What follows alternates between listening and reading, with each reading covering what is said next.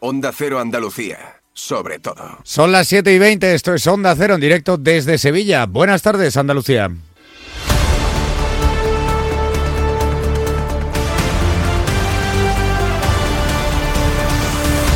En Onda Cero, la brújula de Andalucía. Jaime Castilla.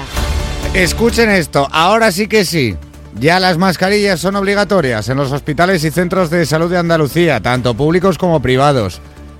La orden ha sido publicada en el Boletín Oficial Extraordinario de la Junta tras recibir finalmente la notificación del Ministerio de Sanidad. Se publica el mismo día en el que los principales sindicatos han llevado a cabo concentraciones en las ocho capitales de provincia andaluzas. Lo han hecho frente a las urgencias de otros tantos hospitales para denunciar la saturación del sistema, la sobrecarga de sus profesionales y la falta de trabajadores. Una situación que provoca que la atención a los pacientes sea cada vez más precaria. La Consejería de Salud defiende los esfuerzos hechos en inversiones y lo que reclama el Gobierno Central es que permita la ampliación de plazas MIR para cubrir esa falta de personal. Quienes anuncian movilizaciones frente a la delegación del Gobierno Central en Sevilla el próximo 1 de febrero son los agricultores onubenses. Reclaman la puesta en marcha de las obras de infraestructuras hidráulicas para luchar contra la sequía que recuerdan que llevan décadas esperando. Mientras tanto, a una playa de Cádiz han llegado también los pellets de plástico que han aparecido progresivamente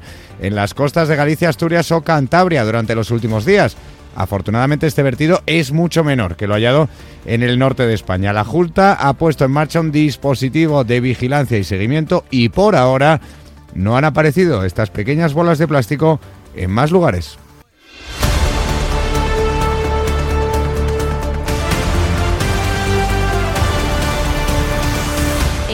Cero, la brújula de Andalucía. Vamos ahora con el sumario de la actualidad de este jueves 11 de enero y lo hacemos con José Ignacio Caballero. Buenas tardes. Buenas tardes.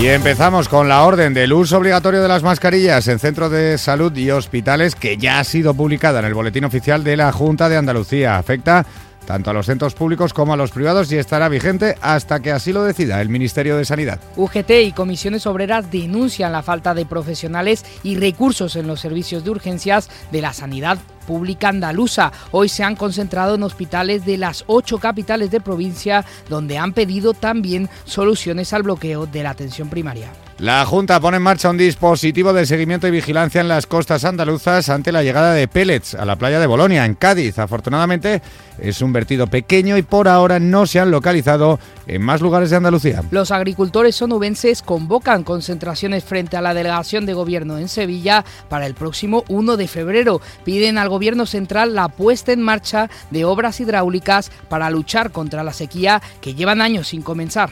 Una monitora infantil de una guardería de agua dulce en Roquetas de Mar, Almería, ha sido detenida por presuntos malos tratos a bebés de 0 a 3 años, unos hechos que ocurrieron el pasado mes de diciembre y que investiga la Guardia Civil. El Ayuntamiento Granadino de Benalua decreta tres días de luto oficial por la muerte de una menor de 13 años en una casa cueva. Todo apunta a que el fallecimiento ha sido causado por inhalación de gas butano. Un hombre ha sido detenido en Málaga acusado de retener y violar a su pareja en una habitación de hotel de la ciudad. Sobre el presunto agresor pesaba una orden de alejamiento y la mujer estaba registrada en el sistema Biogen. La Fiscalía Provincial de Córdoba considera que es la justicia militar la que debe hacerse cargo del caso de la muerte de los dos militares el pasado diciembre en unas maniobras en la base de Cerro Muriano. Y los restos arquitectónicos hallados en el entorno de la estación de Santa Justa de Sevilla durante las obras para la construcción de una piscina de un gimnasio han sido datados finalmente a finales del siglo XIX o principios del XX. En Onda Cero, la brújula de Andalucía. La Federación Andaluza de Municipios y Provincias te acerca a las novedades de lo que más te preocupa. Empleo, salud, medio ambiente y sostenibilidad, ciudades inteligentes, participación ciudadana, cultura y patrimonio. Tienen más información en famp.es. En Onda Cero, la brújula de Andalucía. Jaime Castilla.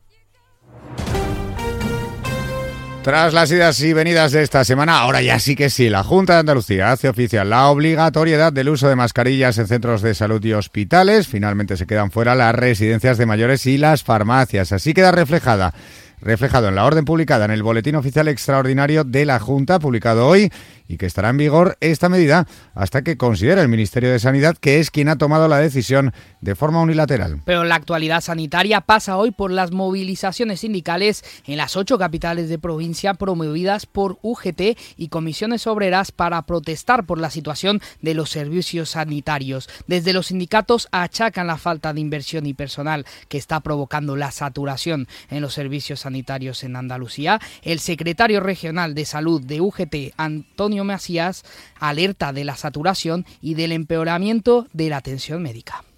El problema no solamente radica en los servicios de urgencia hospitalarios.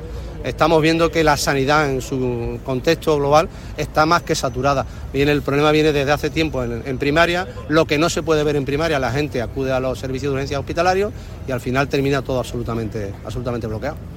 Por su parte, Luis González, portavoz de la Federación de Sanidad de Comisiones Obreras, ha culpado a la Junta de Andalucía de interesarse más por la privatización de la sanidad y despreocuparse del servicio sanitario andaluz.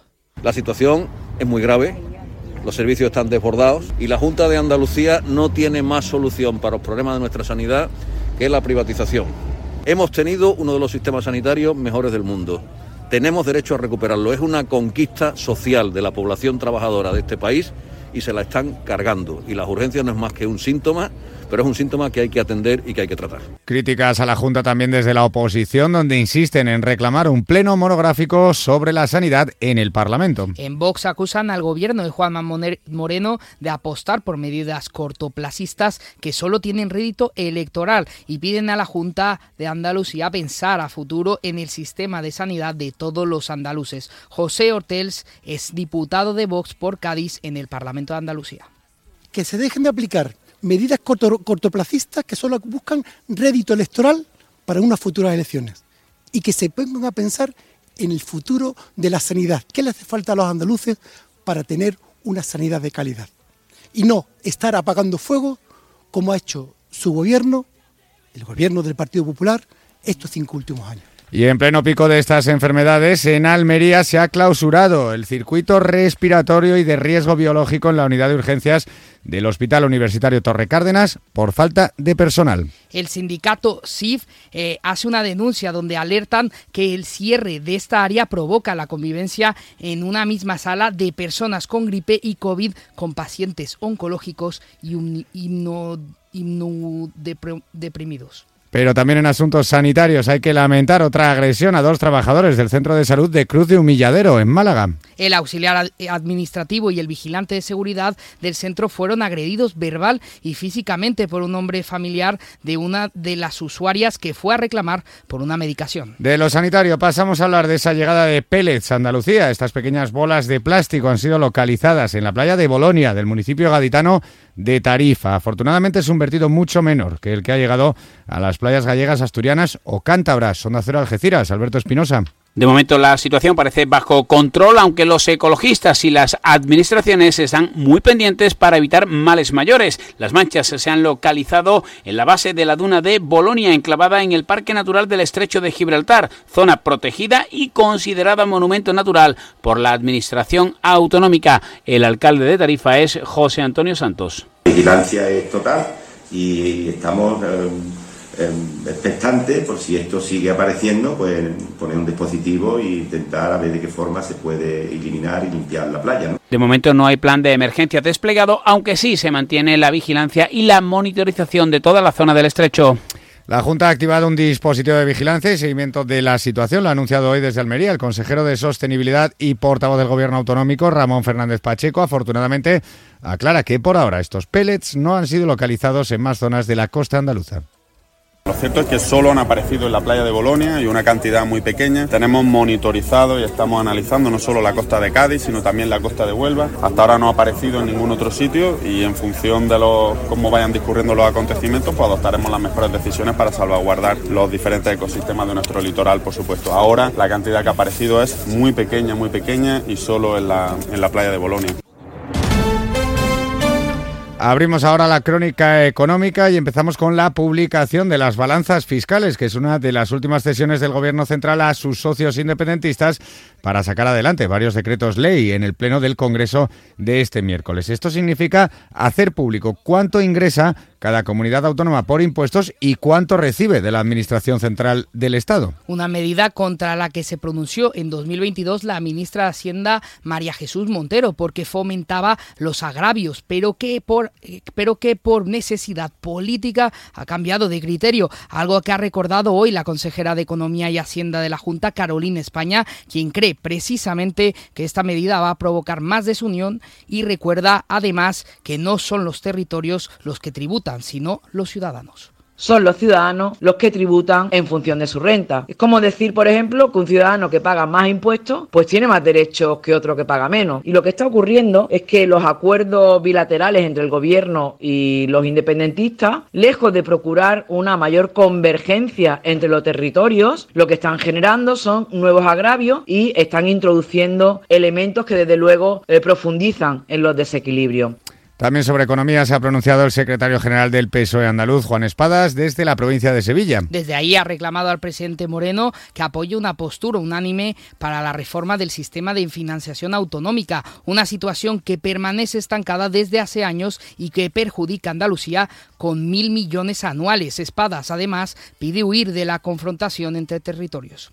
Yo le he invitado más de una vez a que ese modelo de financiación autonómica de Andalucía que defendemos el Partido Socialista y el Partido Popular, lo saquemos adelante buscando un acuerdo con otros territorios, no confrontando sin más con otros territorios sin aportar una solución al problema. No se va a resolver el nuevo modelo de financiación autonómica hasta que las comunidades nos pongamos de acuerdo con el gobierno. Relacionado con la economía, los agricultores onubenses han acordado hoy de forma unánime manifestarse el próximo 1 de febrero frente a la delegación del Gobierno Central en Sevilla para reclamar a la Administración las infraestructuras hidráulicas que necesita la provincia para luchar contra la sequía. Recuerdan que llevan décadas de espera y que del campo dependen tan solo en esta provincia más de 160.000 familias. Onda Cero Huelva, Alicia Ramón. Bajo el lema Agua para el campo, alimentos para el mundo se están llevando a cabo desde el mes de octubre diferentes acciones con la finalidad de conseguir la ejecución de obras pendientes que aliviarían la situación de escasez de agua que sufre la agricultura nubense.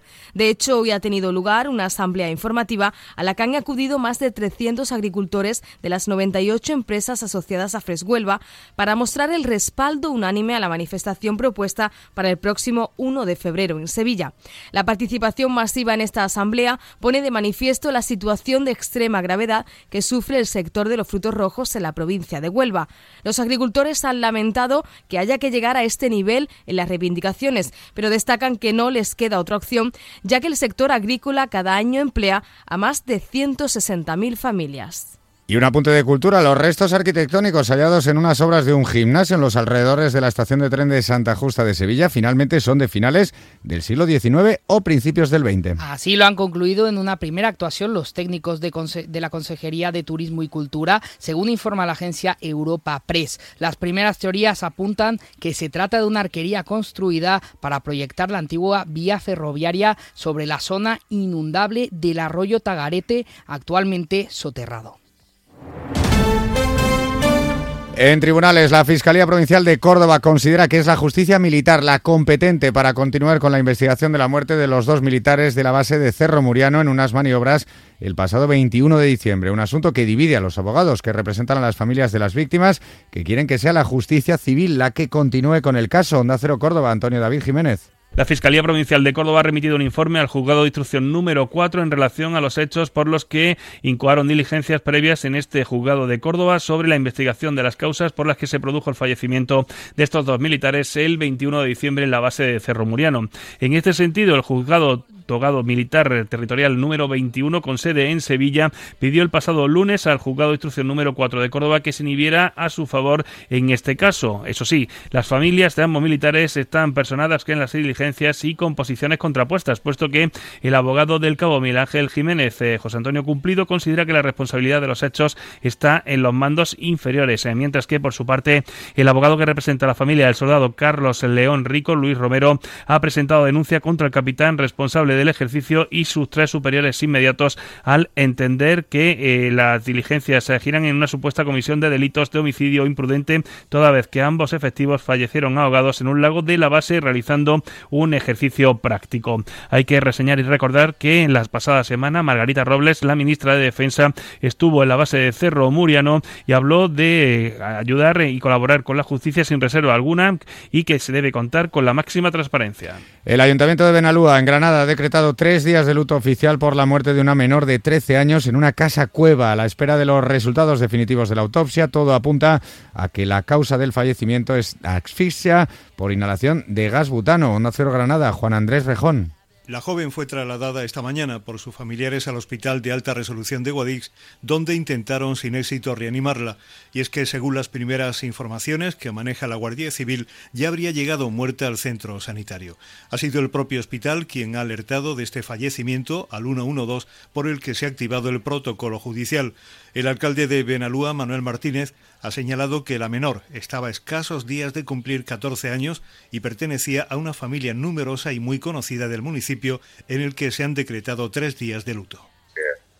Todo el mundo consternado, todo el mundo un dolor impresionante porque eh, una persona así tan joven y las circunstancias en las que ha fallecido, pues esto es desolados, desolados. Los hechos habrían ocurrido en torno a las siete y media de esta mañana y a falta de que lo confirme la autopsia, todo apunta a que la muerte de la joven se debió a una intoxicación por inhalación de gas butano. En Aguadulce, en la localidad almeriense de Roquetas de Mar, hoy se ha conocido la detención el pasado diciembre por parte de la Guardia Civil de la monitora de una guardería acusada de maltrato a los niños de los que estaba al cargo, bebés de tan solo entre 0 y 3 años. Onda Cero Roquetas, Pepe Ballesteros. Las denuncias penales realizadas por algunos padres de los menores, las medidas adoptadas por la directora del centro escolar cesando a la cuidadora y la posterior denuncia que interpuso ante la Guardia Civil, además de las tres declaraciones de testigos, han sido fundamentales para detener a esta persona por delito de trato degradante hacia ocho bebés de entre 0 y 3 años que tenía a su cargo. El juzgado de Roquetas, que se ocupa del caso, ha decretado también medidas cautelares que impiden a la presunta autora de los hechos acceder a cualquier centro en el que se desarrollen labores docentes y educativas con menores de edad, escolares o extraescolares, excluyendo aquellos a los que la investigada tenga que acudir por razones de índole materno-filial, así como la prohibición de comunicarse ni aproximarse a menos de 100 metros de esos ocho menores de edad a los que estuvo impartiendo clases. Y en Málaga, un hombre de 38 años ha sido detenido por retener y violar a su exnovia de 40 en la habitación de un hotel de la ciudad. Sobre el presunto agresor pensaba una orden de alejamiento y la supuesta víctima constaba en el sistema Biogen Onda Cero Málaga. José Manuel Velasco. La mujer, incluida en el sistema Biogen, reside en un centro de acogida de Barcelona, pero se desplazó a Málaga porque recibió una llamada de la hora arrestado indicándole que se reuniera con él en la capital de la Costa del Sol y que si no lo hacía, la denunciaría ante la policía y contaría que ella se le había acercado y había quebrantado la orden de alejamiento que pesa sobre él. Desde el hotel se avisó a la policía ya que la clienta decía que había sido violada y retenida en una de las habitaciones. Y con esta noticia nos vamos.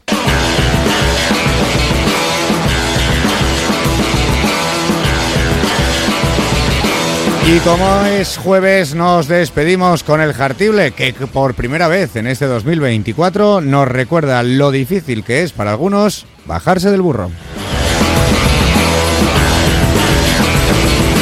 A veces qué difícil es, querido Jaime, bajarse del burro. Y si no, que le pregunten a todos aquellos optimistas de nacimiento que como este es artible se empeñan en pensar que el 2024 va a ser mejor que el 23 porque por fin los políticos se han dado cuenta de que se les vota para que se dejen la piel por los ciudadanos y no por sus partidos. Pues estamos empezando el año y me da a mí que nos vamos a comer las uvas esperando.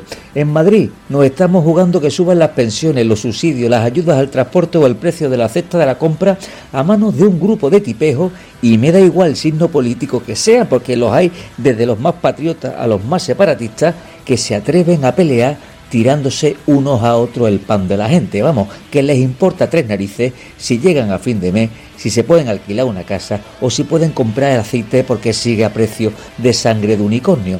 Eso está pasando en Madrid, pero aquí en Andalucía, ¿qué están haciendo nuestros políticos? ¿Defendiendo a los ciudadanos más vulnerables, promoviendo mejoras para los más necesitados?